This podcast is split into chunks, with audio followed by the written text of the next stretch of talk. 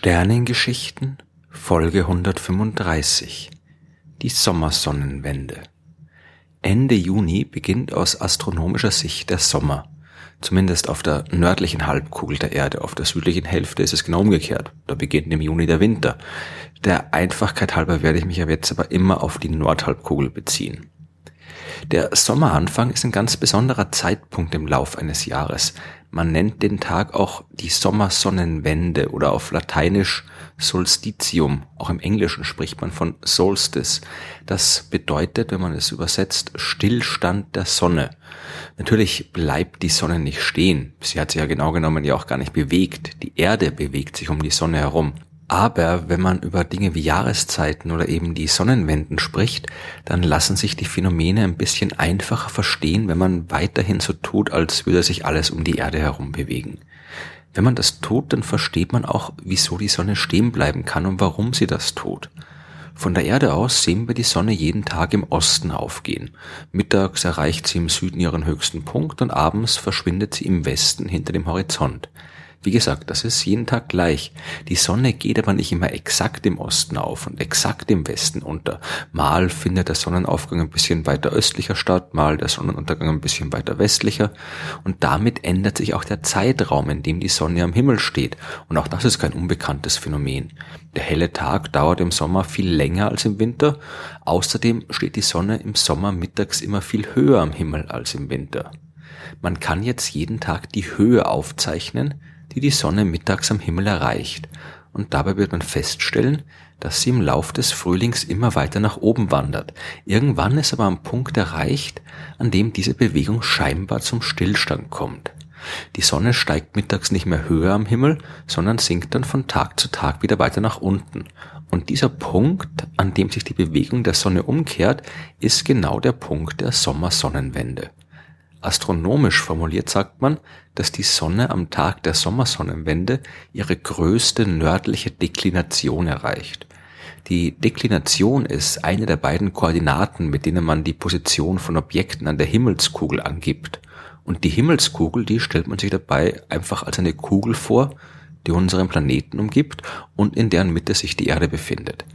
Der Himmelsnordpol ist dann der Punkt, an dem die verlängerte Erdachse, die durch den Nordpol der Erde geht, die Himmelskugel trifft und das gleiche gilt für den Himmelssüdpol. Und der Himmelsäquator ist einfach die Projektion des Äquators der Erde auf die Himmelskugel. Und die Deklination, die misst jetzt den nördlichen oder südlichen Abstand, den ein Objekt vom Himmelsäquator hat und ist vergleichbar mit der geografischen Breite auf der Erde. Direkt am Himmelsäquator hat ein Objekt eine Deklination von 0 Grad, genauso wie ein Ort, der direkt auf dem Äquator der Erde liegt, eine geografische Breite von 0 Grad hat. Am Himmelsnordpol beträgt die Deklination 90 Grad, genauso wie die geografische Breite des Nordpols 90 Grad beträgt. Und ein Objekt, das irgendwo dazwischen am Himmel steht, das hat eben einen entsprechenden Wert, der zwischen 0 und 90 Grad liegt.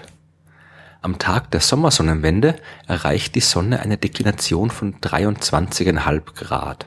Und dieser Wert ist kein Zufall, denn das ist auch der Winkel, um dem die Achse der Erde aus der Senkrechten heraus geneigt ist. Die Achse, um die sich die Erde jeden Tag einmal dreht, die steht nicht senkrecht auf die Ebene, in der sich unser Planet um die Sonne herum bewegt. Wenn das so wäre, dann würde auch die Deklination der Sonne immer 0 Grad betragen, denn dann wäre der Himmelsäquator parallel zu der Ebene, in der sich die Erde bewegt. Oder wenn wir die Sache wieder aus der Perspektive der ruhenden Erde aus betrachten, der Himmelsäquator wäre parallel zur scheinbaren Kreisbahn, die die Sonne um den Himmel herum beschreibt. Genauer gesagt, der Himmelsäquator wäre identisch mit der Bahn der Sonne. Aber so ist es ja nicht. Die Erdachse ist um 23,5 Grad aus der Senkrechten geneigt und darum gibt es eine zweite wichtige Ebene, die sogenannte Ekliptik. Das ist tatsächlich die scheinbare Bahn der Sonne um die Erde und diese Ebene ist jetzt genau um die 23,5 Grad gegenüber dem Himmelsäquator geneigt. Der Punkt der Sommersonnenwende, das ist genau der Punkt auf der Ekliptik, der sich am höchsten über dem Himmelsäquator befindet. Und zum Winterbeginn ist es umgekehrt. Da befindet sich die Sonne auf der Ekliptik am Punkt, der sich am tiefsten unter dem Himmelsäquator befindet und hat dann zur Wintersonnenwende eine größte südliche Deklination von 23,5 Grad. Das klingt jetzt vielleicht alles ein bisschen verwirrend, aber wenn man sich die Sache ein bisschen überlegt und vielleicht auch ein paar Bilder dazu ansieht, dann wird alles ziemlich schnell klar. Am Tag der Sommersonnenwende steht die Sonne also so hoch wie nie am Himmel. Außerdem dauert der helle Tag hier am längsten und daran ist wieder die Neigung der Erdachse schuld. Würde die Erdachse exakt senkrecht stehen, dann würden der helle Tag und die dunkle Nacht auch immer und an jedem Ort gleich lang dauern. Da die Achse aber geneigt ist, ist auch immer eine Hälfte der Erde zur Sonne hingeneigt. Mal die Nordhälfte, mal die Südhälfte. Befindet man sich gerade auf der Hälfte, die zur Sonne hingeneigt ist, dann dauert der Tag länger als die Nacht. Befindet man sich auf der anderen Hälfte, dann ist die Nacht länger als der Tag. Und da sich die Erde im Laufe eines Jahres einmal um die Sonne herum bewegt, erleben wir genau diesen Unterschied auch direkt. Wenn auf der Nordhalbkugel Winter herrscht, dann deswegen, weil dann eben die nördliche Hemisphäre gerade von der Sonne weggeneigt ist. Die Tage sind dann kurz, die Sonne erreicht am Himmel nur eine geringe Höhe und es ist kalt. Ein halbes Jahr später hat die Erde aber auch eine halbe Runde um die Sonne absolviert. Und jetzt ist die Nordhalbkugel, die zuerst von der Sonne weggeneigt war, zur Sonne hingeneigt. Die Tage sind länger als die Nächte und die Sonne steht hoch am Himmel. Es ist warm und wir haben Sommer. Die Sommersonnenwende markiert also den Punkt im Jahresablauf, an dem der Tag am längsten dauert und die Sonne am höchsten am Himmel steht. Auf den sogenannten Wendekreisen steht sie an diesem Tag sogar im Zenit, also direkt über einem. Wer am Tag der Sommersonnenwende auf dem nördlichen Wendekreis steht und mittags die Sonne blickt, der wird sie genau senkrecht über seinem Kopf stehen sehen. Das liegt daran, dass sich dieser Wendekreis genau 23,5 Grad nördlich des Äquators der Erde befindet und dank der Neigung der Erdachse um den gleichen Winkel dort an diesem Tag die Sonnenstrahlen eben genau senkrecht einfallen. Der nördliche Wendekreis, der verläuft ungefähr durch Ägypten, die Vereinigten Arabischen Emirate, Indien, China, Mexiko und über die Bahamas und die Westsahara dann wieder zurück nach Ägypten, einmal um die Erde herunterherum. Man kennt ihn auch unter dem Begriff Wendekreis des Krebses, denn in der Antike vor ungefähr 3000 bis 2000 Jahren, da stand die Sonne zum Zeitpunkt der Sommersonnenwende genau im Sternbild Krebs. Der Begriff ähm, von dem Wendekreis, der wurde damals geprägt und wird heute immer noch verwendet, obwohl sich die ganze Angelegenheit mittlerweile ein bisschen verschoben hat. Da die Erdachse nicht immer in die gleiche Richtung am Himmel zeigt, sondern während eines Zeitraums von knapp 26.000 Jahren einen Kreis beschreibt, befindet sich die Sonne heute zum Zeitpunkt der Sommersonnenwende im Sternbild Stier. Und das wird noch bis zum Jahr 4610 so bleiben, bevor dann dieser sogenannte Sommerpunkt in das Sternbild Widder weiterwandern wird. Ein exaktes Datum für den Zeitpunkt der Sommersonnenwende, das lässt sich übrigens nicht angeben, zumindest kein Datum, das in jedem Jahr gleich wäre.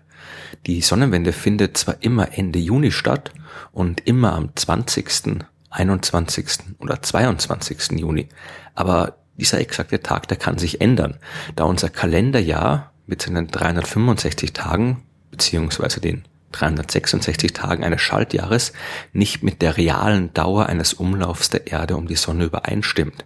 Dieses reale Jahr ist um knapp sechs Stunden länger als ein Kalenderjahr und deswegen müssen wir ja auch alle vier Jahre einen Schalttag einschieben. Und deswegen verschiebt sich auch das Kalenderdatum der Sommersonnenwende. Zurzeit findet sie immer am 21. Juni statt. Im letzten Jahrhundert gab es aber auch Sommersonnenwenden, die am 22. Juni passiert sind. Und ab dem Jahr 2020 wird der Sommer auch schon mal am 20. Juni anfangen können. Zumindest astronomisch. Das Wetter ist dann wieder eine ganz andere Sache. Aber auf welches Datum der Termin nun genau fällt, in vielen Ländern ist das traditionell immer ein Anlass für große Feiern. Das gilt ganz besonders für Skandinavien. Und das ist auch kein Wunder.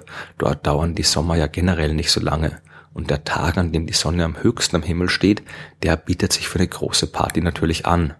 Im Norden sind auch die Nächte im Sommer besonders kurz und man kann schön lange feiern. Und warum die Nächte hoch oben im Norden manchmal extrem lang sind und manchmal extrem kurz sind, auch das hängt mit der scheinbaren Bewegung der Sonne am Himmel zusammen, mit der Neigung der Erdachse und der Art und Weise, wie sich unser Planet durch das Weltall bewegt. Aber das ist wieder ein Thema für eine andere Folge der Sternengeschichten.